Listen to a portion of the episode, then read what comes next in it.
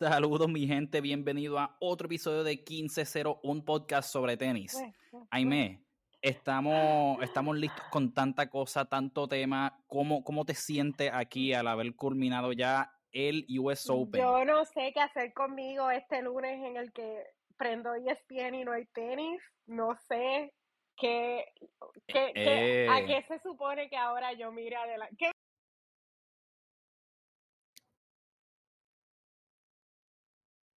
Un poquito de, ¿verdad? Un momento agridulce por eso mismo, es el final de la temporada de los Majors. Eh, todavía queda un poquito de tenis, ¿verdad? Pero pues es como que el schedule ese que realmente...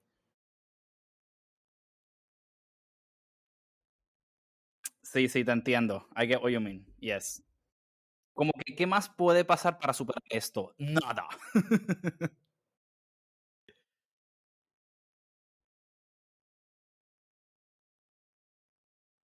de verdad que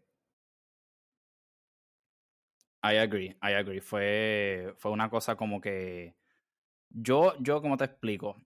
Oye, mira, realmente, ¿sabes que Hay veces, hay veces que pues, como que you can sort of predict qué va a pasar, como los últimos 13 años del French Open, como que pues sí, muy lindo y todo, pero pues sabemos que hay una alta probabilidad de que venga Nadal y se lleve a todo el mundo. Y hasta cuando parece que no, cuando parece como que, oye, mira, puede tener break, este fulano puede entrar y de momento eh, sorprender y esto y lo otro.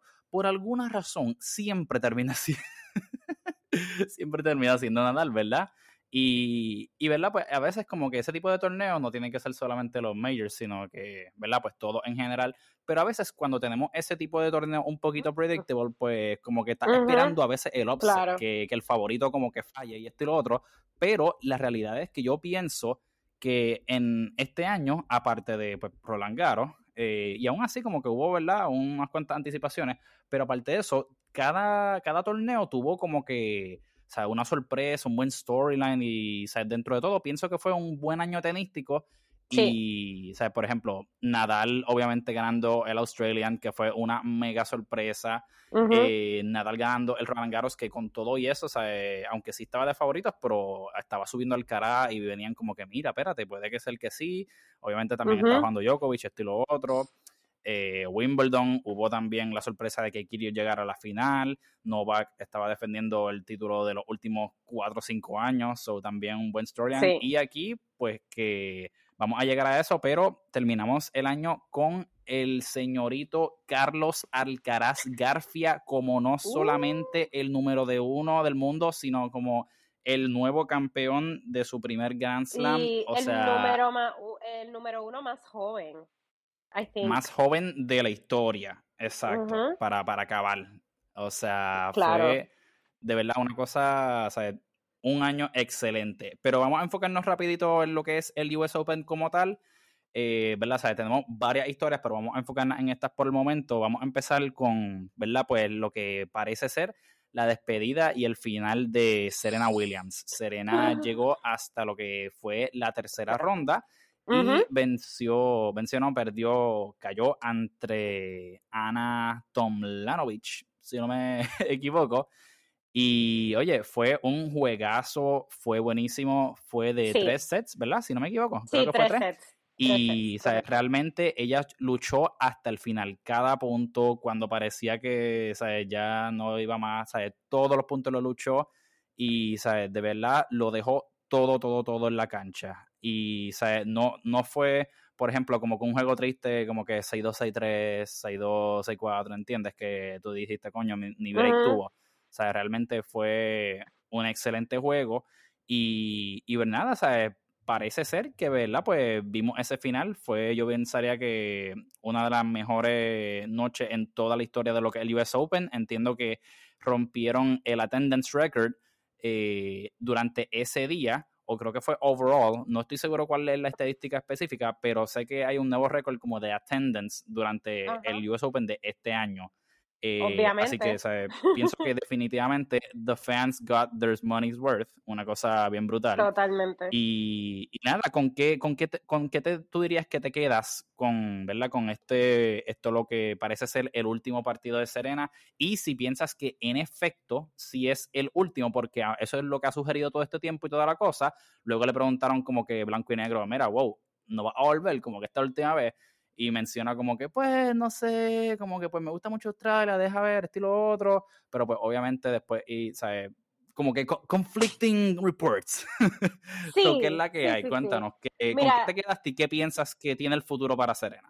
A mí me encantó, este, o sea, su participación. Obviamente hubiese deseado que fuera mucho más larga, me hubiese gustado que llegara, pues, más lejos, ¿no?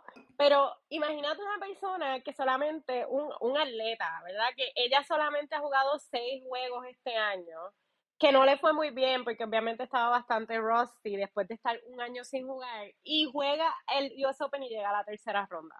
O sea, that's eso está bien bueno, ¿entiendes? Para, para alguien que no, que tuvo un año de básicamente no hacer, no hacer el deporte y después jugar tan pocos juegos versus otras personas, ¿verdad? Y otras, otras competidoras con las que pues sí estuvieron jugando todo este año o participando de torneos todo este año. Ella tuvo la ayuda este, eh, tuvo la ayuda de René Stobbs en estos últimos, en este último torneo, como que ella le dijo, mira, déjame ayudarte, y yo creo que fue una buena, muy buena combinación, fue muy bueno que ella jugara y De verdad que sí, eso te iba a mencionar, excelente opción. Sí. Excelente opción. Este, ¿verdad? Que, que ella pudiera participar con otras, como que volear con otras jugadoras, porque eso le quitó más el modo, más rápido, y creo que ayudó, porque ella sabía que ella decía que ella no tiene nada que probar y que no tenía presión, pero la realidad es que cuando tú tienes un espíritu tan competitivo, ¿verdad? Y todos los ojos del mundo están puestos en ti, eso sí crea presión. O sea, tú sabes que toda esa gente vino ahí a verte. A mí me dio pena con la pobre Anja porque hasta la noche que ganó no fue una noche de ganar para ella. Fue la noche de la despedida sí, de Serena. It really wasn't even about her, ¿verdad? o sea, ella ganó and it wasn't even about her. Como que ella se tuvo que sentar a esperar a que entrevistaran a Serena cuando normalmente el que pierde se va rápido, no lo entrevistan y ya. Eh, no, ella se tuvo que sentar. Ella misma dijo como que, mira, me dio pena. y hasta en un momento pensó como que, aun cuando estaba creo que 5-2 arriba, ella dijo, mira, yo creo que yo todavía puedo ganarme. Así que hasta que esa última bola no cayera, no, no había nada certero certero. Y yo creo que ese fue el espíritu de los Juegos de Serena. Ella jugó ese último punto como si todavía ya tuviera una oportunidad de ganar, aún sabiendo que pues ya, ¿verdad? Ya eso era lo que era. Pues yo creo que físicamente sí el tiempo empieza a cobrar.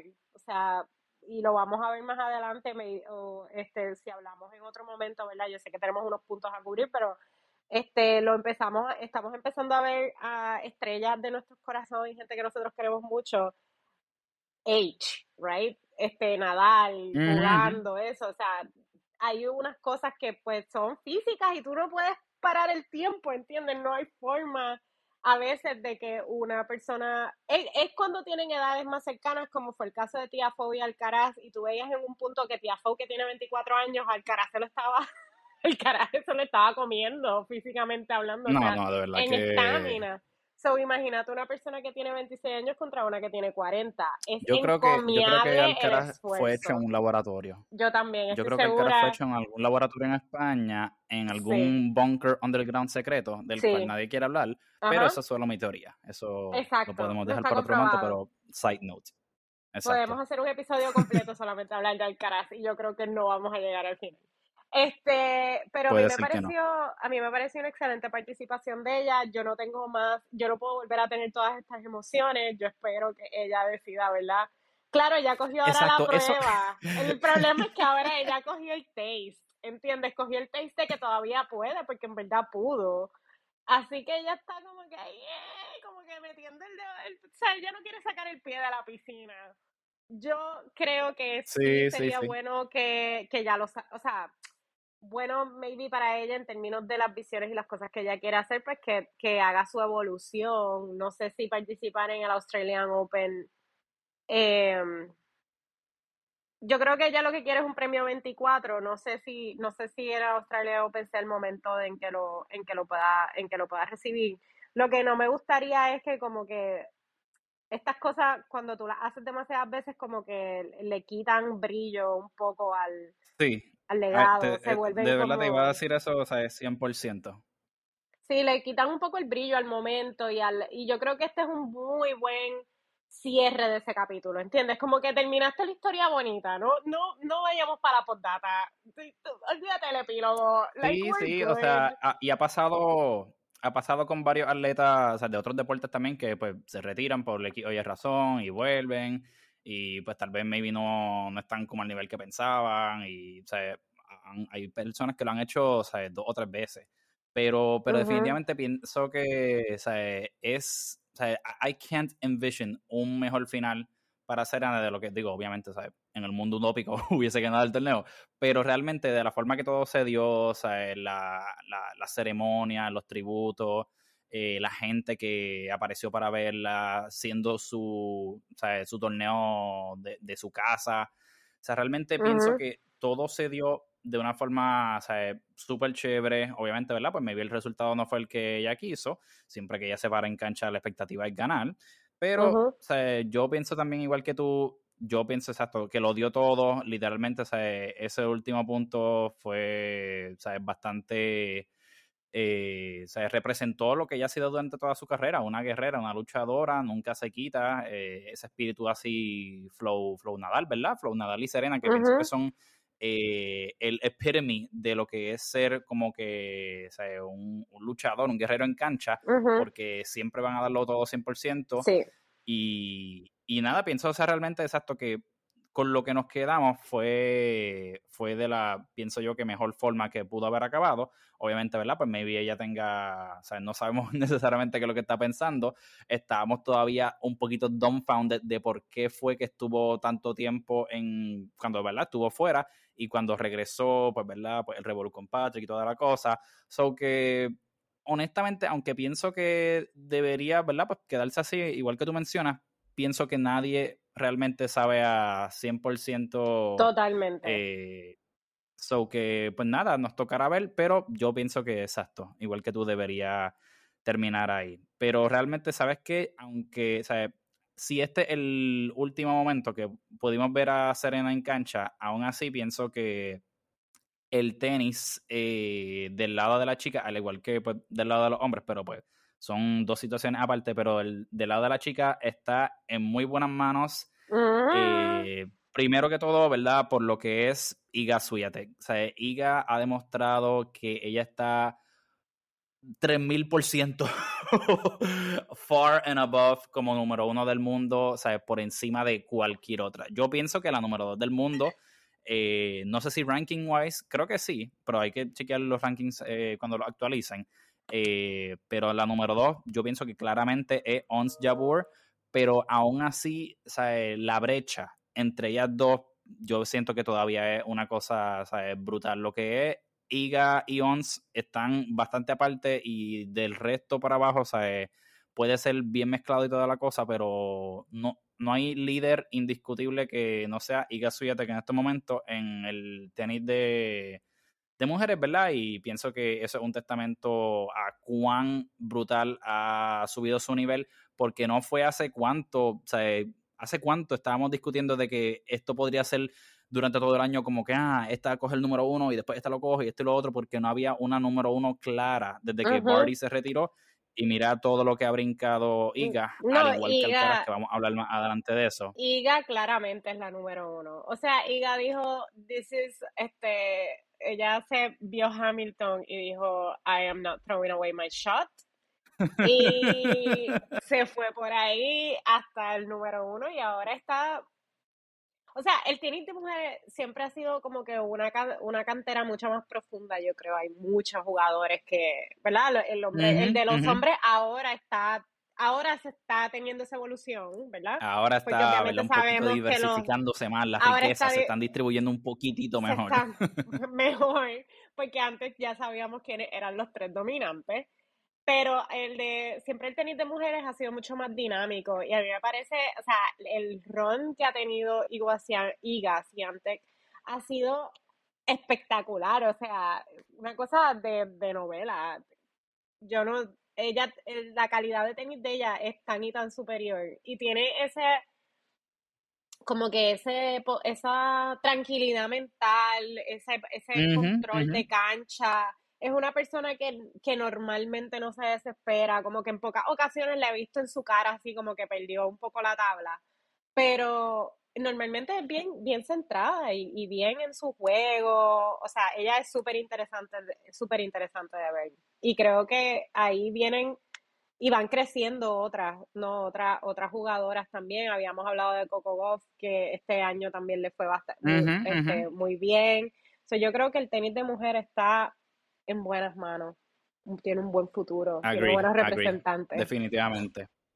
Oye, y exacto, y no, no solamente exacto con, con, o sea, mencionamos a Iga porque pues claramente es la número uno y o sea, el, el mayor reto de todo el mundo. Yo creo, creo que todo el mundo claramente está apuntando a derrotar a Iga, a ser como Iga, y esa es la meta, ¿entiendes? Ella el estándar. Pero, o sea, definitivamente tenemos un, o sea, un sinnúmero de jugadoras como una Coco, eh, como una Andreescu, una Belinda Bencic también, que aunque tiene sus añitos, hay, hay una muy buena cantidad de jugadoras que están demostrando que hay oportunidad todos en todos los torneos y pienso que no, no necesariamente vamos a ver un drop-off de calidad de tenis, es lo que me refiero, solamente, ¿verdad? Pues porque ya no tenemos a esta otra figura eh. Que pues estamos, hemos estado acostumbrados a ver durante pues tantos años. Y fun fact, solamente para cerrar con esto, fun fact, que obviamente, claro, pues no tiene mucha relevancia, pero si lo piensas es como que anda para el carajo para que ponga en contexto, ¿sabes? Lo que fue la dominancia de, de esta chica. Con el retiro de Serena, que obviamente pues cuando estuvo activa eh, pues era quien más Grand Slams tenía, con 23, ¿sabes quién es la próxima, o sea, la, la, otra mujer activa con más Grand Slams a su nombre? ¿Quién? Ay, no me digas. Lo pensé o sea, Ay, Dios. I totally me, caí en esa. Pero para que, o sea, para que lo pongan en contexto, obviamente, o sea, esto, para los que no saben, pues eh, realmente Venus, pues ya, o sea, no, no es la misma calidad de jugadora que era ella hace unos 5, 10, 15 años, ¿entiendes? Obviamente, o sea, excelente eh, jugadora por el nombre de su carrera, pero hoy en día, pues realmente no, ¿verdad? No, no la tiene, igual que antes, pero eh, Venus es la próxima, o sea, la mujer con más cantidad de Grand Slams ahora mismo, con seis a su nombre, eh, de los cuales creo que tres fueron en Wimbledon. Eh, so que para, para que entiendan todo lo que le falta a esta nueva cepa para, para ir llegando ¿verdad? a lo que es eso. Iga tiene tres por lo menos a su nombre, dos French y un US Open, que fue el recién conquistado ahora. Pero, pero nada, esa historia vamos a estar viendo cómo se desarrolla durante los próximos años solo para que tengamos, o sea, hoy ya salieron los rankings nuevos, obviamente. Eh, Iga of course, número uno, con 10.000 puntos, 10.300 puntos. En segundo lugar está Ons Jabeur con 5.000.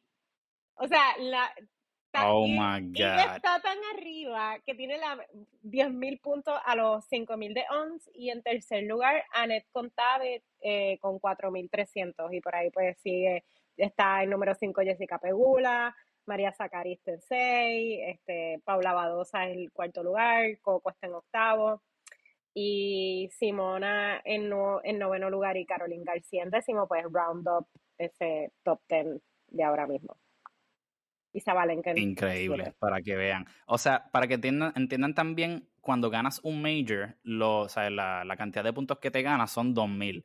So, Iga tiene una ventaja de 5000 puntos. Ella podría literalmente no hacer nada. Y Ons podría ganar los próximos dos Grand Slams y aún así como quiera no le podría pasar. Todavía no le va a pasar, exacto. Para el número uno del mundo. Es súper interesante. Qué cosa más cabrona, Súper interesante. Pero ahí está... Bueno, lo que estamos diciendo, o sea, el, el, tipo de juego que está jugando eh, Iga eh, da gusto, da gusto verlo. Yes, yes, definitivo. Y pues hablando de verdad de tipo de juegos que nos gusta ver, eh, otra persona que tuvo un muy buen, eh, ¿verdad? Un muy buen torneo antes de culminar, ¿verdad? fue Nick Kyrgios, que hemos hablado de él aquí como si, como si nos estuviese auspiciando el canal, ¿verdad? Cualquiera pensaría. Este, Pero es que de verdad es una figura tan, tan, ¿verdad? Tan entretenida y tan curiosa, ¿verdad? Porque tiene mucha, mucho aspecto de su personalidad. Pero eh, Nick llegó hasta lo que fueron los cuartos de finales, donde cayó ante Karen Kachanov. Y, ¿verdad? Eso realmente fue una pequeña sorpresa porque aunque, aunque ¿verdad? Pues Kachanov estaba sirviendo bastante bien durante el torneo, llegó hasta cuartos de finales, o estaba teniendo un buen torneo himself. Eh, pienso que el favorito ante los ojos de muchos era Nick, pero, pero, pero pasó lo que, ¿verdad? Cualquier deportista podría ser su peor pesadilla, que se lastimó comenzando el juego. Y, y, eso, ¿verdad? En mi opinión, tuvo que ver mucho con el, ¿verdad? Pues, lo que terminó siendo el resultado final. Eh, el primer set lo ganó Karen, eh, si no me equivoco. El segundo lo ganó Kirios. Y luego en el tercer, cuarto empezó a moverse un poquito más, pero o sea, ya el, el, daño estaba hecho hasta, hasta certain extent, ¿verdad? Y, y ¿verdad? Pues terminó, terminó siendo, ¿verdad? Karen que avanzó hacia la semifinal. Eh, Nick expresó luego, ¿verdad? En su press conference que este le iba a doler mucho, eh, porque pues, obviamente ya él, su mentalidad es diferente a, pues, años pasados, que aquí pues actually él tenía expectativa y presión de que quería ganar y que realmente, en mi opinión, esta era la mejor oportunidad, incluso más aún que en Wimbledon, de poder ganar el torneo. Eh, obviamente, viendo lo que hizo Alcaraz, no estamos seguros si hubiese sido una posibilidad, pero yo pienso que ¿sabes? definitivamente un Kyrgios Alcaraz hubiese sido una final brutal, aunque sea solamente por ver la, calidad de los tiros. Y dentro de un US Open que tuvo muchos juegos de calidad de final. Exacto, exacto, definitivo. vamos a hablar un poquito de eso más adelante cuando estemos hablando de Alcaraz per se, pero definitivamente fue, ¿cómo tú ¿cómo tú describirías el, Pues el, el resultado de Nick? Es, es algo que pues como que más o menos te lo esperabas, lo calificarías como un disappointment o, o sea, ¿cómo tú dirías que, que ¿verdad? ¿Cómo tú recibes ese resultado? Yo no diría que... Tomando en verdad en contexto como que, ¿verdad? pues la final anterior de Wimbledon la llegó, aquí era como que favorito ante los ojos de muchos, ¿verdad? Tomando todo eso en contexto. Mira, yo creo que yo no diría que fue un disappointment, porque él no, él no jugó mal, se lastimó, ¿entiendes? No es una cosa que él, tuviera total control sobre eso que pasó. Si fuera que él se, o sea, que él tuvo algo que ver en que, en que no estaba practicando, no estaba haciendo las cosas, él se ve mucho más disciplinado. Eh, fue, nada, algo que pasó que sí, cuando yo vi el juego y el primer set él le estaba gritando a su box diciéndole, I can't walk. Yo dije, ah, esto se chavo y lo veías en cancha. Sí, no, hay, una lágrima, de, como en las películas, cuando te sale una sola lágrima. Sí, ahí me salió esa lágrima. A mí me salió, yo ahí, porque era, el demeanor de él era bien diferente, él no estaba corriendo detrás de las bolas, él caminaba a lo que llegaba, ¿verdad? A lo que le llegaba, le llegaba y a lo que no, no. Este, yo creo que Kashanov se medio durmió en ese segundo set viéndolo a él que estaba ahí como medio plastita y se dio cuenta de que, espérate, no, no me puedo dormir porque todavía es Nick o sea, él va a hacer cosas, tiene su saque, le estaba llegando, o sea, él juega, juega inteligente, pero hubo muchas cosas que normalmente le salen que no le estaban saliendo, los tweeners que él le encanta y siempre le quedan de lo más bien, se le estaban quedando en la malla, el backhand se estaba yendo, muy ancho. Sí, definitivamente. El, problema parecía, el problema principal parecía ser el backhand cuando, o sea, porque el problema que tuvo fue con la área de las rodillas, eh, pantorrillas, somewhere por ahí izquierdo. Eh, ahí fue como que le dieron el masajito y toda la cosa, pero el backhand, o sea, que realmente el backhand de Nick es una de, ¿verdad? de sus tiros más interesantes porque aunque no siempre es necesariamente el, el primer weapon de él es bastante consistente y te puede desesperar, ¿verdad? Si, que fue lo que le pasó a Karen bastantes veces, que cometió eh, unos cuantos errores forzados con su forehand, esperando buscar un winner o, provocar algo, ¿verdad? Pero al principio en esos primeros dos sets no, no, no estaba funcionando para Nick simplemente. Eh, sí, totalmente. Yo creo que no fue, no fue un disappointment. Maybe para él, o sea, para él de seguro lo fue porque uno es, es bien, eh, nosotros somos nuestros peores críticos en muchas cosas, ¿verdad? Y yo, yo creo que sí su mentalidad ha cambiado lo suficiente para ahora ver maybe esta, estas circunstancias, estos eventos con otro nivel de competitividad, ¿no? Ya no es solamente como que, ah, qué bueno que estoy aquí, ¡Wee, party! ¡Woo! Buenos días, exacto, no me exacto, exacto. Ah, te vi anoche en el pub, no mientas que yo te vi, o sea, ese no es el Nick que tenemos este año y estoy bien contenta con eso, ¿verdad? Pero sabemos que él estaba decepcionado, ¿verdad? Y yo creo que si le preguntáramos, él diría que sería una decepción porque después de que terminó de jugar, rompió como tres raquetas. Sí, exacto. Pero eso, para mí, pues ya classic reaction, ya, ya estoy del monto que como que I, I come to expect it, como que ni me molesta. Y, ¿verdad? Oye, hay mucha gente que tiene diferentes opiniones sobre eso. Like, cabrón, ¿sabes? Pues perdiste. Obviamente, ¿sabes? Yo pienso que él sabía que esta era su mejor oportunidad de todo el año. O sea, y pues obviamente, ¿sabes? no todo el mundo puede ser un Alcaraz, no todo el mundo puede ser un Nadal, no todo el mundo puede ser un Ruth, que son, ¿sabes? Caballeros que se portan, ¿sabes? Ideal, estilo Federer, ¿sabes? Oye, ¿sabes?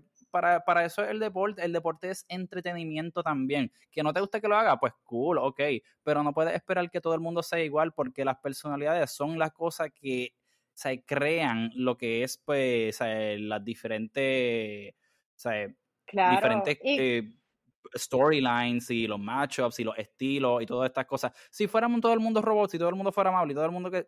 Yo probablemente ni vería tenis porque digo, ¿qué mierda es esta? Que todo el mundo como que se quiere y nadie tiene, se tiene ganas, esto y lo otro. No, y también, o sea, esa es mi opinión. ¿Qué haría, ¿Qué haría la asociación de tenis sin el dinero de los fines de las multas que le dan a Nikirios. Eso ya es un... Exacto, ellos, ellos mantienen esas canchas gracias a Nikirios. Muy buen punto. ellos han hecho probablemente programas de tenis para la juventud con todo el dinero que Nikirios ha pagado en multas por romper jaquetas y por Qué buen punto, de, verdad que sí. Tú ves para que veas lo que es la perspectiva. La perspectiva. Este, y eso, yo creo que sí, o sea, como todo, como tienen storylines la lucha libre y eso, no todo aquí, no todo el mundo puede tenerlo todo, y menos en un deporte en el que es tan mental y tan individual.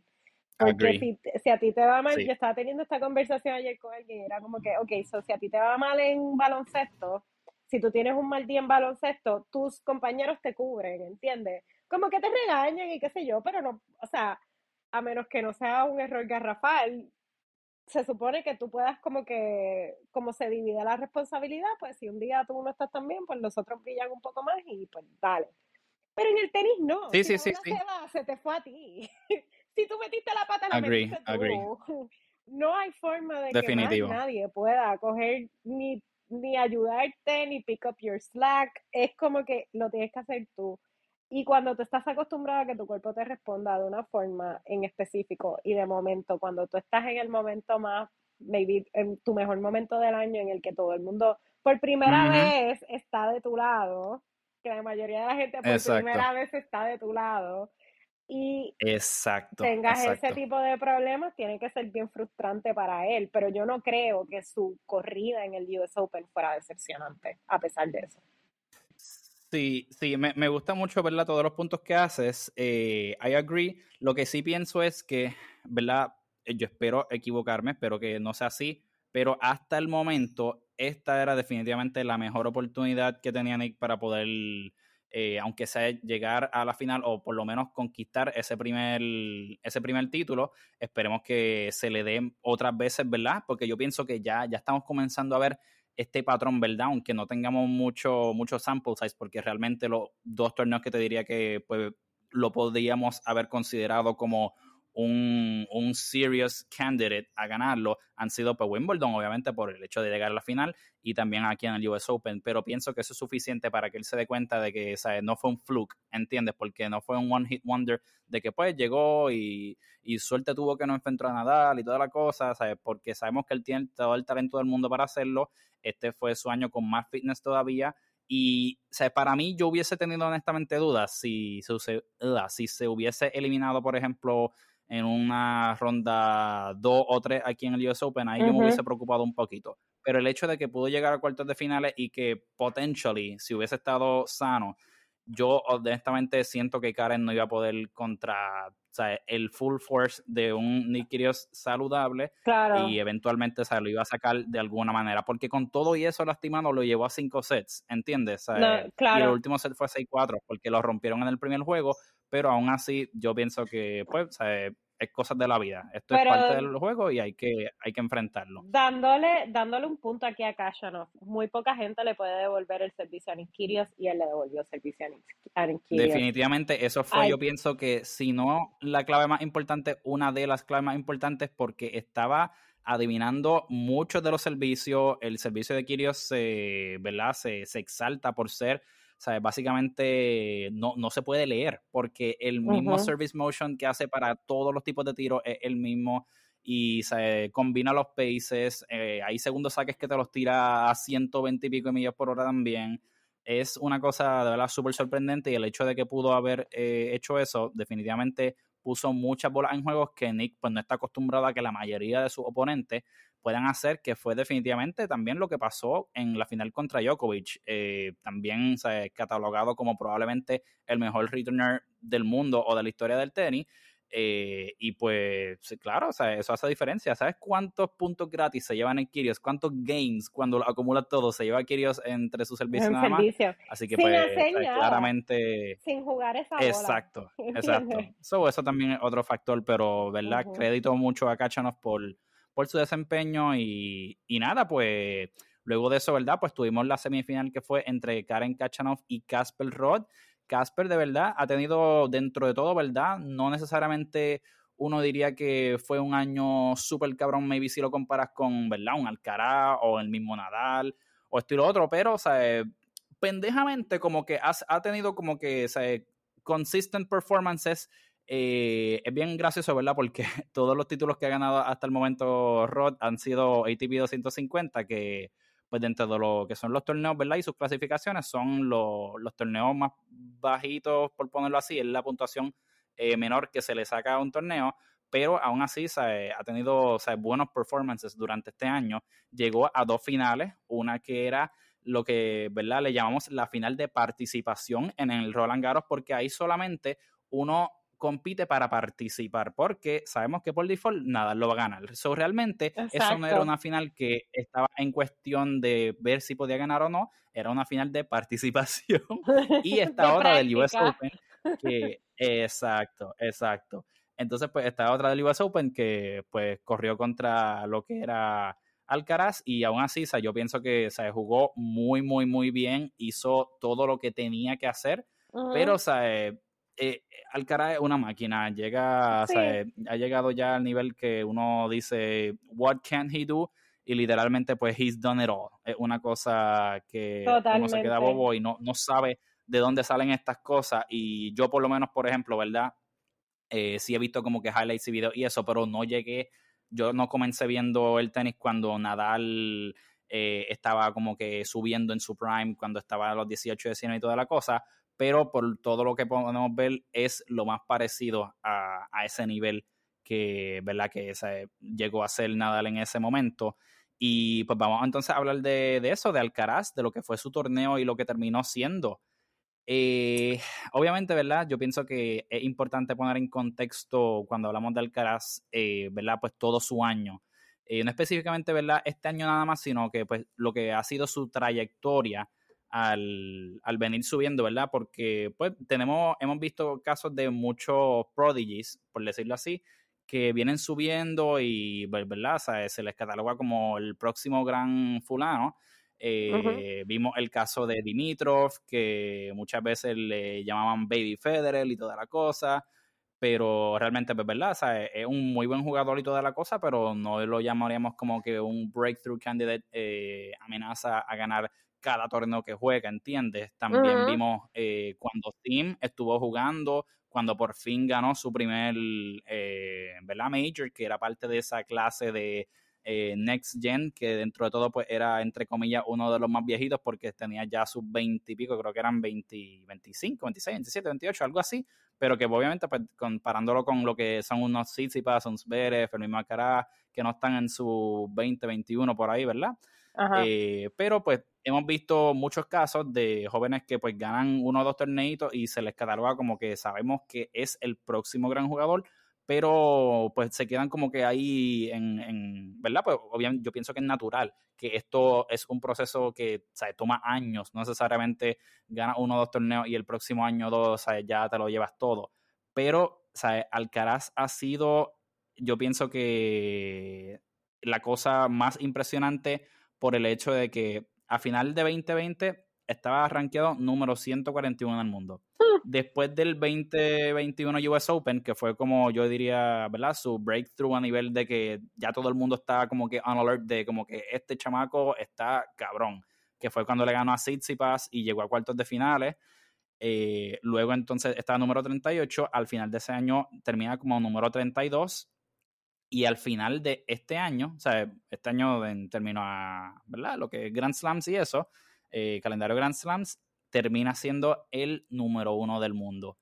Eh, ¿cómo, ¿cómo, fue que pasó esto? ¿Cómo, ¿verdad? ¿Cómo, tú pensarías que, cómo tú podrías resumir o describir el, el brinco que vimos eh, desde ¿verdad? el año pasado hasta este año? Porque este año realmente fue que vimos como todo explotó y ¿sabes? de una, a una rapidez como que yo no recuerdo haber visto a alguien como que, que haya surgido tan rápidamente y haya llegado tan lejos como él llegó. Yo creo que, o sea, él, Alcaraz ha estado en nuestros radares, ¿cierto? Como desde finales del 2020, yo creo que fue cuando lo empezamos a ver y dijimos, ah, este muchachito como que, hmm, este nene, este nene juega bien, este nene juega bien, bien. Yo creo que hay unos, Exacto. hay un cierto, o sea, lo empezamos a ver todo, el, él tuvo, yo creo que fue en el último US Open que tuvo como este Cinderella Run también. No me acuerdo si fue el US Open. Sí, sí, cuando, cuando le ganó a Tsitsipas. Exacto. Cuando le ganó a Tsitsipas y todo el mundo empezó. Yo creo que entonces él cogió y su equipo cogieron ese, ese, ese aprendizaje de ese año y lo aplicaron tan bien y perfeccionaron tan bien para 2022. O sea, nosotros vimos en el 2022 un Carlito Alcaraz en mejor condición física. Ve de momento sacó brazos me da mucha risa porque literalmente como que uno de los chistes que estábamos haciendo hace unos cuantos episodios era ese cuando estábamos empezando el año de que cuando empezaron los torneos literalmente, o sea, tú veías en las fotos como que la diferencia entre el carácter del año pasado, que, pues, ¿verdad? Como que chamaquito, flaquito y toda la cosa, pero aquí tenía mollero, o sea, el tipo dijo, today is arm day, y se notaba la diferencia física, o sea, full, full, full. Y ese, exacto, yo creo que eh, él ya tiene, obviamente el talento está ahí, pero eso ha estado siempre, yo creo, pero yo creo que, la, que lo que han eh, eh, ido haciendo es ajustando mucho para que él pueda llegar a donde está, a donde está hoy, día. Me parece una transición súper, like, las cosas iban para allá, a lo que estamos viendo hoy, yo creo. Lo que pasa es que llegaron ahora más rápido porque la, pero yo pienso también que él le ha ayudado mucho, que no está, eh, él se aprovecha, o sea, ha sido un año en el que él se preparó para aprovechar las oportunidades que se le dieron, como por ejemplo que Djokovic no estuviera en todos los torneos, que ah claro sí sí sí te entiendo te entiendo. Un Alexander Zverev tampoco porque por más que sea Zverev es como medio piedra en el camino también para él porque es un muy buen jugador. Este él tuvo bueno, o sea, buenas oportunidades en los torneos. En este US Open también, no es que, no, yo no creo que, que paso hubiese sido competencia para el carajo este año en el US Open whatsoever. Pero en este US Open también hubo mucho, mucho top ten que cayó antes de que llega, no llegaron al, a la, ¿verdad? A, lejos dentro del mismo torneo. Como que gente que nosotros decíamos, ah, son favoritos, qué chévere, qué cool. Taylor Fritz se cayó el primer día, este, Paz se cayó el primer día. O sea, hubo muchas bajas. Y yo creo que Carlito ha sabido maximizar, estaba listo, estaba preparado, su equipo lo hizo una fucking máquina para que todas estas oportunidades que se le dieron, él físicamente y en tenis y en su mente las pudiera aprovechar como estaba diciendo Definitivo. Oye, es como el refrán dice, dicen que la suerte es cuando la preparación se encuentra con la oportunidad.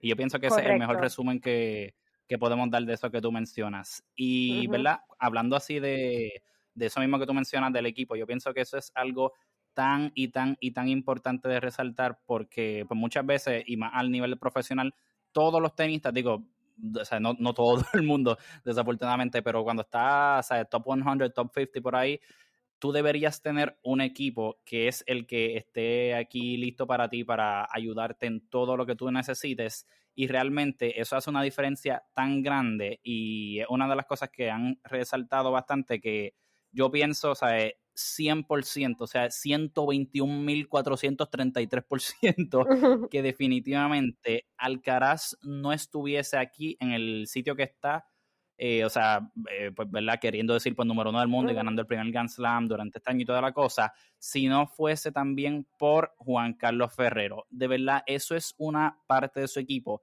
tan y tan y tan, pero tan importante que, o sea, él ha dicho que Juan Carlos es como un segundo padre para él.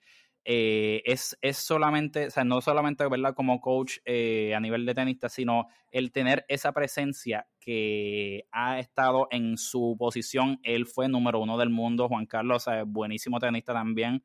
Eh, él también fue un major champion, también tuvo esa presión de cuando fue joven estar en esa posición y yo pienso que es una de las mejores combinaciones ever de player coach. Eh, desde, pues, ¿verdad? Obviamente lo que fue una Serena Morato Glue, eh, un Murray y Lendl cuando Murray tuvo, ¿verdad? Esos momentos que ganó Wimbledon y también el US Open en el 2016-17, que fue una de las mejores combinaciones también. Eh, definitivamente, yo pienso que no se puede contar la historia del cara sin contar también la de Juan Carlos Ferrero. Totalmente de acuerdo. Y aún cuando lo vimos en el juego de que fue el maratón de partido entre Sinner y Alcaraz, pues eso fue un maratón, eso fue una serie de Netflix completa. Duró más o menos lo mismo. Este, cuando le dice, yo no sé sacar, ¿cómo, le cómo saco? a Ferrero y le dice. Sí, vimos, vimos ahí vimos como que la parte de verdad humana, cuando se estaba desesperando, que tuvo varios momentos, pero pero está bueno verlo, ¿verdad? Porque ahí tú dices como que, mira, pues, no es un dios, ¿entiendes? como que es humano. Pero a mí me encantó porque él, este, sí le dice, él le dice como que, loco, lee al oponente, mira lo que está pasando en cancha, como que yo no te puedo decir cómo sacar. O sea, él lo, reta a maybe no decirle exactamente lo que tiene que hacer, pero que él se encuentre en cancha como jugador, porque es la verdad. O sea, tú como coach no puedes estar ahí todo el tiempo dictando lo que la otra persona tiene que hacer. Este, y yo creo que ellos son una combinación buenísima. Y tú lo ves, o sea, este Juan Martín del Potro, mi otro jevo tenístico, estaba de comentarista, estaba de comentarista en ESPN en español y hablaba mucho sobre ese, sobre cuán completo es Alcaraz como jugador, que tiene un poco de los de los tres grandes, ¿entiendes? Él decía, tiene como esa gracia que tiene Federer, se explaya como se explaya Djokovic, o sea, como que Djokovic casi te hace un split llegándole a la bola, que es bueno y es malo porque también eso le toma un tiempo de recuperación que a veces es, es difícil, tú sabes, si él se, se, estira mucho para coger una bola, parece ballet, pero después le toma mucho tiempo como que recogerse para poder correr para el otro lado. Y con todo y eso lo hace la mayoría del tiempo. Y le llega a todas las bolas como le llegan a él. O sea, él sale y busca todo. Este, yo creo que ellos están haciendo, eh, Juan Carlos, como tú dices, está haciendo de, de Alcaraz un jugador súper completo, este, bien, pero que todavía se divierte en cancha y confía en su, y lo están educando como para que confíe en sus instintos de tenista y para también que tenga un buen acumen eh, de, de, su mente, ¿no? De, de, lo que siempre hemos hablado, lo importante que es que un jugador tenga su mente, ¿verdad? Puesta en el juego en ese momento. Lo vimos aún con, con, con Sinner, él se desesperó en ciertos momentos, pero hay muchas veces que lo veíamos en que si ganaba o perdía un set o un game, no se iba tan, o sea, no se le notaba, se mantenía bastante ecuánime alrededor de, del, del juego y no tener esos spikes de emociones también les ayuda mucho cuando tú estás en un juego que va a durar cinco horas. Tú no sabes, pero va a durar cinco horas y pico, o sea, es importante. A mí me parece que el... Definitivamente, pienso que, o sea, todo, todo, la combinación de circunstancias ante las que él se enfrentó fueron, ahí se notó la verdadera preparación que tuvo y, ¿verdad? Para, para ir así rapidito por encima del path de, de Carlito hacia lo que fue la final, en la primera ronda le ganó a Sebastián Baez, eh, ganó los primeros dos sets y en el tercero Sebi se tuvo que retirar por una lesión. Luego le ganó a Federico Coria bastante fácilmente en tres. Luego a Jenson Brooksby también súper fácilmente en tres. En la cuarta ronda fue donde las cosas se ponen más interesantes, que de aquí en adelante todos los juegos fueron five setters, que es algo que es más impresionante todavía. Y ahí entonces tú notas el atletismo y la preparación y cómo haces una diferencia en lo que pues terminó siendo, ¿verdad?, su corona. Eh, primero contra Marin Cilic, que ahí honestamente yo o sea, oye, Chilich, muy buen jugador, eh, Grand Slam Champion, era el único Grand Slam Champion activo en ese momento, en ese momento del torneo. Y yo aún así no me esperaba, yo decía, pues como mucho le va a ganar un set maybe, pero Chilich lo llevó a cinco sets. Eh, y como quiera, ¿sabes? buenísimo partido, Alcaraz lo ganó, pero luego de eso viene lo que ¿sabes? todos describen como lo que pareció ser el juego del el año, que fue contra Sinner y, ¿verdad? Aquí tengo que hacer una pequeña confesión. Yo hice un pecado y no pude ver ese juego en vivo y me arrepiento tantas veces de verdad porque la cosa es que yo decía, mano, literalmente yo espero que esto no sea como un juego demasiado bueno porque me voy a encabronar porque yo sé que tengo que irme a dormir temprano para poder levantar, mirar el gym, esto y lo otro. ¿Y qué pasó? El mejor juego del año, nada más, ¿verdad? Exacto. ¿Qué cojones a eso? Pero ahí me, contaste que tú lo pudiste ver, eh, creo que lo grabaste, ¿verdad? Y lo pudiste ver, así ah, que si tú me puedes ayudar aquí a, hablar de ese juego, todo lo que tú pensaste, aunque yo después vi los highlights y voy a hablar de lo que yo pude ver de eso como quiera, eh, pues ayúdame a, a, poner en contexto a todas las personas, ¿verdad? Que no pudieron ver ese juego. Cuéntanos que, cómo tú lo describirías y qué fue lo que transpired durante el mismo. Yo, o sea, ese juego ha sido uno de los mejores juegos que yo he visto de tenis ever. Eh, contando algo, o sea, está entre mis top 5 y entre mis top 5 está como que este un juego que tuvo Nadal y Juan Martín, Juan Martín del Potro, si no me equivoco, en Wimbledon en el 2018, o sea, como que hay un montón, este juego fue una eh, como que era la, la, combinación perfecta como de la, de la maña y la estrategia y de lo, todas las cosas que, que hacen el tenis emocionante. O sea, ese tiro que eh, Alcaraz se le da por detrás del, o sea, él de espaldas coge un tiro y le pone la raqueta en su espalda y le da, que es como que el highlight que todo el mundo usa. Que tú veas, eso es sí, un parecía un juego de exhibición, de verdad que sí. un juego de exhibición. Eso era, o sea, cine hizo todo lo que pudo. O sea, Sinner jugó, jugó. y no encontraba cómo meterle mano a Alcaraz. O sea, que ese juego se fuera cinco horas solamente es un testamento del nivel de tenis que jugaron los dos. De Oye, y, todo el mundo con todo eso, Sinner tuvo match point. Tuvo match point. O sea, te digo, esto fue un juego que era como que Sinner jugó bello. ¿Entiendes? Lo que pasa es que no pudo, pero, o sea, vamos a decir que el Caras pudo un poquito más, pero Cine, Cine dio un partidazo. Eh, parecía un juego de embuste. O sea, como que si tú pudieras hacer un juego perfecto en, con Artificial Intelligence, sería bastante similar a todas las emociones y a todas las cosas que pasaron para mí en este en ese partido de Alcaraz y Sinner. El nivel de tenis, el nivel de atletismo, el compromiso de ambos jugadores con sus puntos, o sea, ahí nadie quería ceder ni un chispito, tú sabes que a veces la gente dice, pues no, él va a donkear este set para ir para el otro, ahí nadie donkeó nada, o sea, todo el mundo jugó top tenis por cinco horas. Y te digo, si yo pudiera decir que un AI hace un juego perfecto, ¿verdad? Para el, para, de entretenimiento para el espectador, yo creo que sería algo bastante similar a este juego. Eso es lo que te voy a decir. muchos comentaristas están diciendo, ¿verdad? Que non-Big Three, o sea, que juegos que no fueran como que Nadal Federer, Nadal Djokovic, Djokovic Federer, eh, o sea, juegos que no fueran de eso, eh, fue el mejor juego que ellos habían visto, como que ever non-Big Three. O sea, a ese nivel. Y estamos hablando de gente que obviamente fueron jugadores ellos mismos, eh, gente que llevan años de años de años de años de décadas en el deporte. Así que a ese nivel fue, fue que lo vimos. Dentro de los highlights que yo pude ver, de verdad, yo vi, como bien tú mencionas, todo lo que hace el deporte emocionante. vimos lo que era el atletismo, eh, el poder, eh, el toque, porque no fue solamente, ¿verdad? Power shots. Eh, muchos de los juegos de hoy en día, ¿verdad? Y el estilo que se juega mucho ahora es como que meterle heavy y hay algunos, ¿verdad? Pues que, que critican ese estilo porque dice que no se utiliza, ¿verdad? Todo lo que hace el tenis. El tenis. Eh, pero yo creo que vimos ahí en todo el display y para mí también lo que fue, obviamente esto va de la mano del atletismo, pero lo que fue la cobertura de cancha fue algo tan y tan y tan impresionante. Literalmente estos chamacos utilizaban cada esquina, cada línea, cada cada área de la cancha donde se podía poner la bola, ellos la buscaron. Muchos tiros down the line. O sea, una cosa impresionante, de verdad que sí. No, y o sea, el Alcaraz usa mucho drop shots. Alcaraz da, da un show de todos los tiros que hay en el tenis. Y Sinner, y Sinner, pues hizo lo mismo también porque tiene que elevar el nivel a lo que está haciendo el otro, ¿no?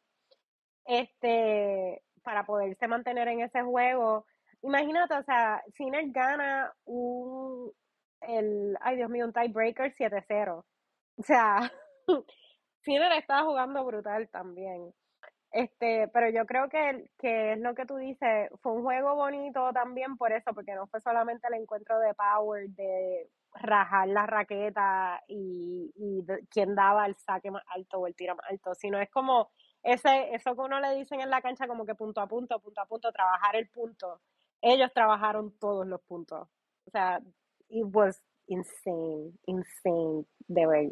Definitivo, definitivo. Yo creo, ¿verdad? Me imagino, porque de vez en cuando, cuando son juegos así como que históricamente bien cabrones, esto lo suben a la página de, de los YouTube de los torneos. So, en algún momento yo espero que eso lo suban.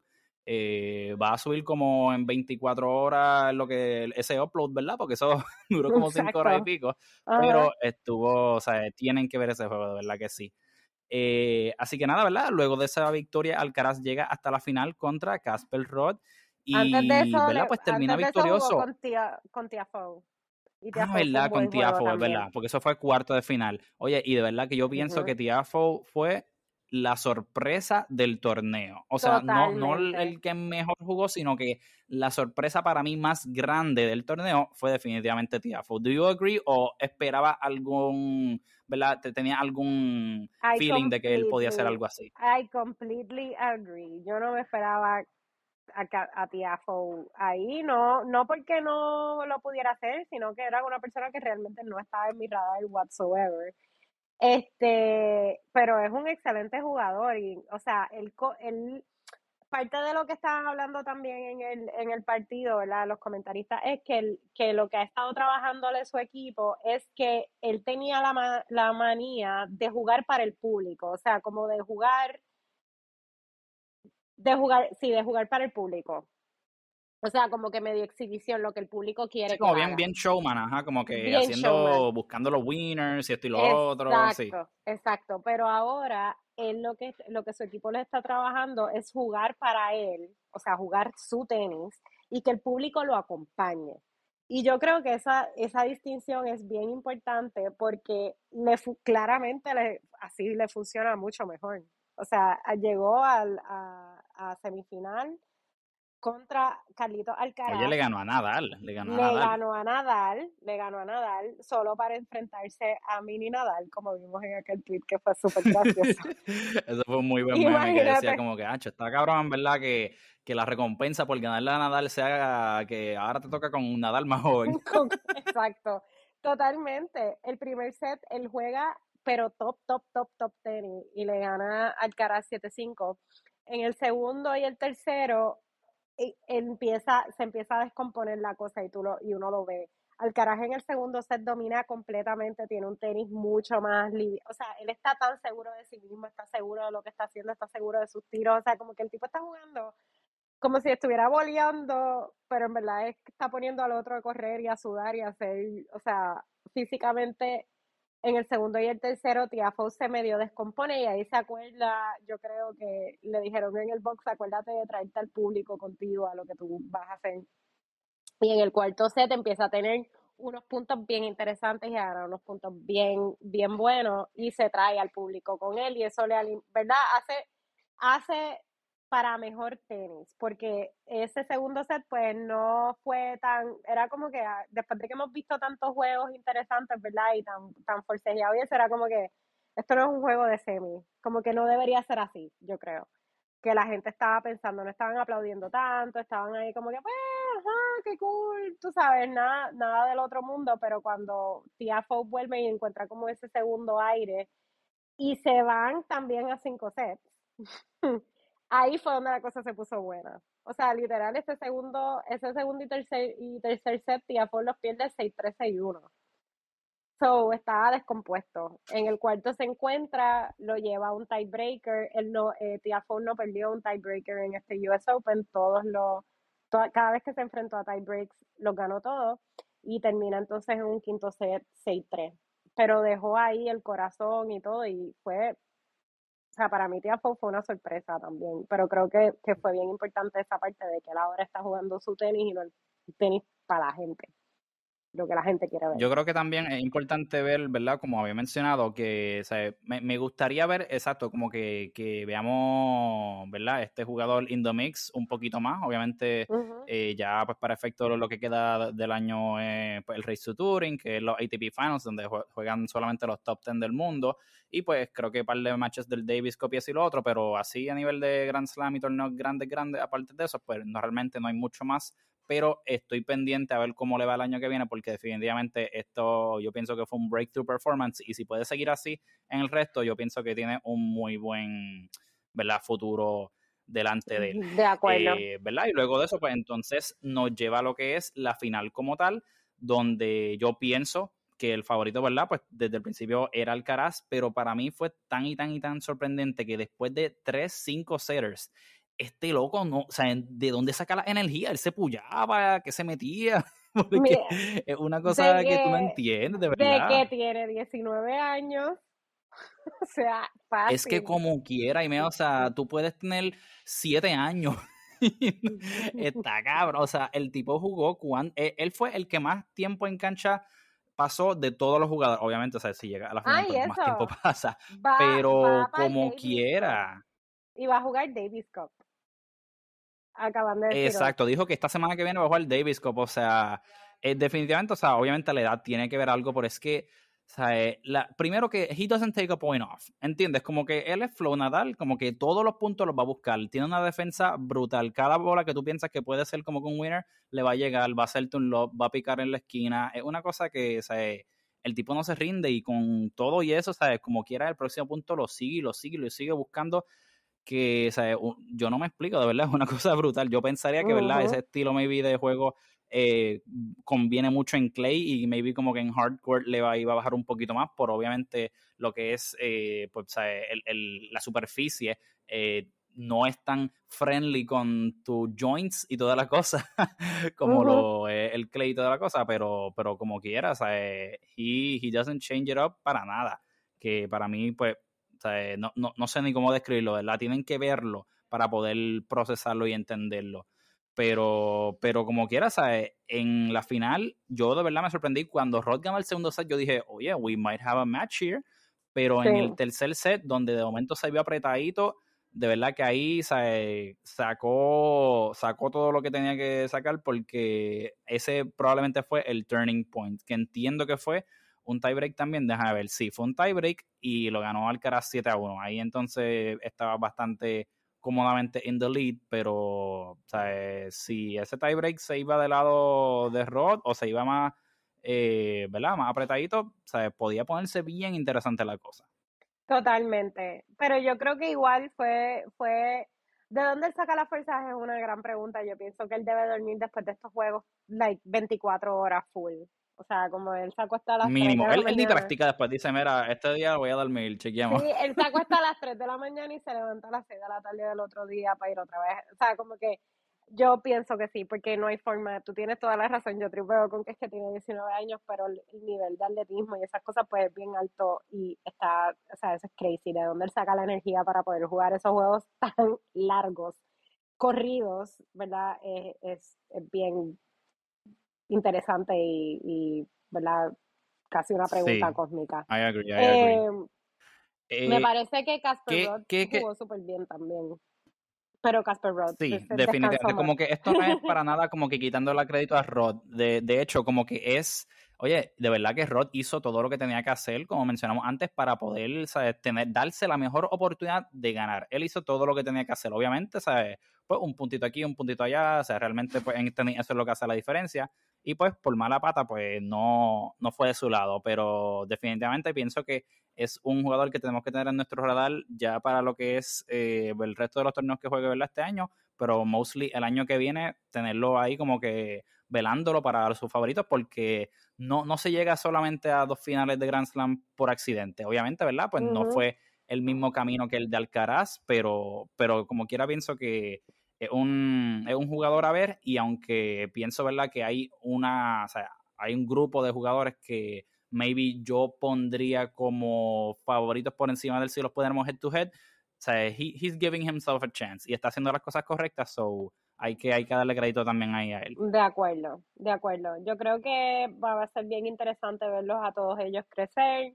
Va a ser interesante ver a dónde estas personas, o sea, a dónde Rod va a llegar, a dónde el Carap va, va a llegar el año que viene, cuando ya sean, cuando ya tengamos de nuevo, ¿verdad? probablemente más, porque yo estoy segura que eso del Australian Open, el ban de los tres años, del ban de los tres años a Djokovic, probablemente se lo quiten. Este, y el jueves del US Open sería bien raro que de momento el US digo, perdóname, la Australian Open decida, ¿sabes qué? Por tres años no voy a tener a Djokovic porque voy a uphill. Yo, pues fíjate, ahí me hay que analizar más cositas, pero yo pienso que eso se lo van a espetar. Como que yo pienso que eso no se va. ¿Tú crees es lo que, tengo, es mi presentimiento. Sí, porque yo pienso que ya eso es más nivel como que de política y de chisme y toda la cosa, y no tanto como que, porque acuérdate que el chisme fue con el gobierno, no con el torneo como tal. El torneo al no, revés. el director del torneo, él quería que él viniera.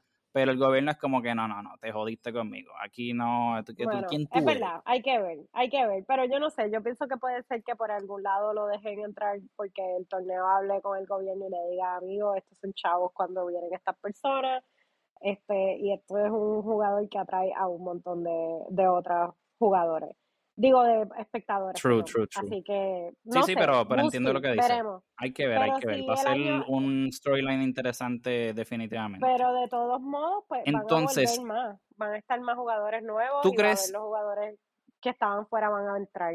Vamos a ver qué pasa con eso. ¿Tú piensas que para el año que viene, obviamente esto es un way too early prediction, pero tú piensas que ya, es que te digo, llevamos diciendo, o sea, llevamos como que todo el, el, mundo tenista lleva diciendo desde hace como tres años, cuatro años que estamos viendo ya el final del Big Three, esto y lo otro. Y oye, por mucho que hemos hablado de Alcaraz y de todas estas cosas, la realidad del caso es que el primer torneo, el primer major del año, ¿quién lo ganó? Nadal. El segundo, Nadal. El tercero, Djokovic. Y el cuarto, al igual que el año pasado, pues fue alguien que no fue en ninguno de, esos tres. Obviamente, pues Federer no está jugando, so no lo incluimos. Pero sea, aún este año, o sea, vimos lo que pasó, ¿entiendes? So, volvamos a hacer la pregunta por vez número 48.323. Pensamos que la era del Big Three termina, y ok, cuando yo, o sea, en términos de esta pregunta me refiero a, vamos a poner que por lo menos mínimo de los cuatro Grand Slams del año que viene, que dos los gane entonces alguien que no sea el Big Three. Do you see that happening por fin? Yo creo que dos lo puede ganar uno que no sea el Big Three el año que viene. Uno mínimo, dos máximo. No va a pasar de dos. No como si, y si tuvieras que ponerlo así, no me vi decir quién puede ganar cuál, pero como que cuáles son los torneos que tú pensarías que van a cambiar de nombre por fin. Yo diría que Australia y US son los que son más, más probables, son más dados a que cambien. Los hardcore tournaments son los más dados a que cambien. Eh, si alguien se va a llevar Roland Garros, sabemos que eso es un torneo de participación, esas son las prácticas de Nadal, el Nadal Tournament, el Nadal Grand Slam, lo van a ganar él. Si juega el año que viene, si está jugando, eso es de él. So, y Wimbledon es el training camp de Djokovic. Así que... Exacto, sí. Yo pienso también que esas son las mejores oportunidades. Las mejores oportunidades son Australia o eh, US Open. Esos son los dos torneos que, que, ¿verdad? Cambian más de mano y son mucho más fluidos. Me parece que es por más que nada porque es un hardcore y tiene como que hay más personas que tienen fortaleza en, la, en las canchas que eh, cuando está jugando clay o grama que se requiere como más maña, es como más de especialista. Y por eso nada el brilla en eso. Definitivamente. Definitivamente. Estoy 100% agree with you. Eh, honestamente, yo no pienso en esa. O sea, ¿cómo te explico? Yo pienso que si Djokovic y Nadal, eh, que verdad, that's a big if, pero si vuelven a jugar pues relativamente saludable y eso, o sea, se me hace bien difícil ver a alguien más que no hace Nadal ganando Roland Garros, pero o sea, ya pienso que hay que considerar a Carlitos desde una ya, porque oye, llegó a cuando fue, a, cuartos de finales cuando Zverev le ganó, pero el hecho de que ya tiene la experiencia, ya ganó, ya oficialmente es un campeón, so he knows what it takes. So pienso que obviamente, pues, y también cogiendo la experiencia del año pasado, pues debería ayudarle a ponerse en posición a ver cómo es que podría sacarlo este año. Eh, el Australian se me hace bien interesante porque si es que, o sea, por que, que dejen a Djokovic jugar, ese es el, aparte de Wimbledon, o sea, el, torneo que más ha ganado Djokovic. So pienso que también ahí es, o sea, si él lo gana, si él lo juega, es bien difícil también ganarle, pero pienso que hay gente con más break de jugarlo, eh, o sea, de, ser una amenaza. Eh, y Wimbledon definitivamente se me hace difícil ver a alguien que no sea Djokovic, a menos que pues, veamos también algún breakthrough en esa superficie este año que viene como lo vimos, ¿verdad? Este otro año. Pero, sea, se me hace bien difícil ver a alguien que no sea Djokovic ganando. Llegando a la final, pues del otro lado, ajá, pero ganando está, está apretadito. El US, de verdad, pienso que es probablemente el torneo que más oportunidad tenga la gente, por eso mismo. Obviamente también hay que ver, pues, velar cómo es que está la cuestión de corona de aquí el año que viene. Yo pienso que ya las restricciones van a haber aliviado para ese entonces. Eh, so que, o sea, si es posible que Djokovic lo juegue, también pues, puede ser una amenaza ahí, pero todavía no veo eh, específicamente menciona a Djokovic, ¿verdad? Pues porque hemos visto que Nadal con su cuestión del pie y, lesiones y estas otras cosas, pues está como que ahí adolorido, ¿verdad?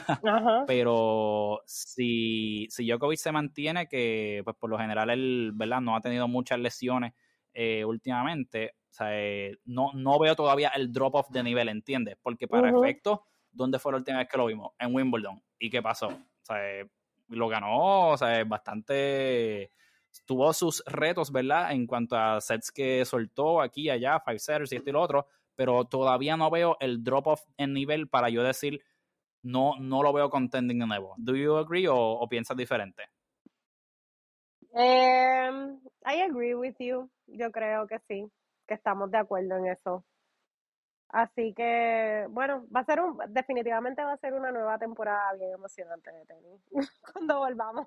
Sí, sí, sí, o sea, las historias pienso que están set up para darle más, más probablemente como que expectativa. No necesariamente tenemos que ponerlos ahí automáticos como ganadores o como que, no hay break, pero pienso que, o sea, hay, hay, hay mucho más reto, ¿entiendes?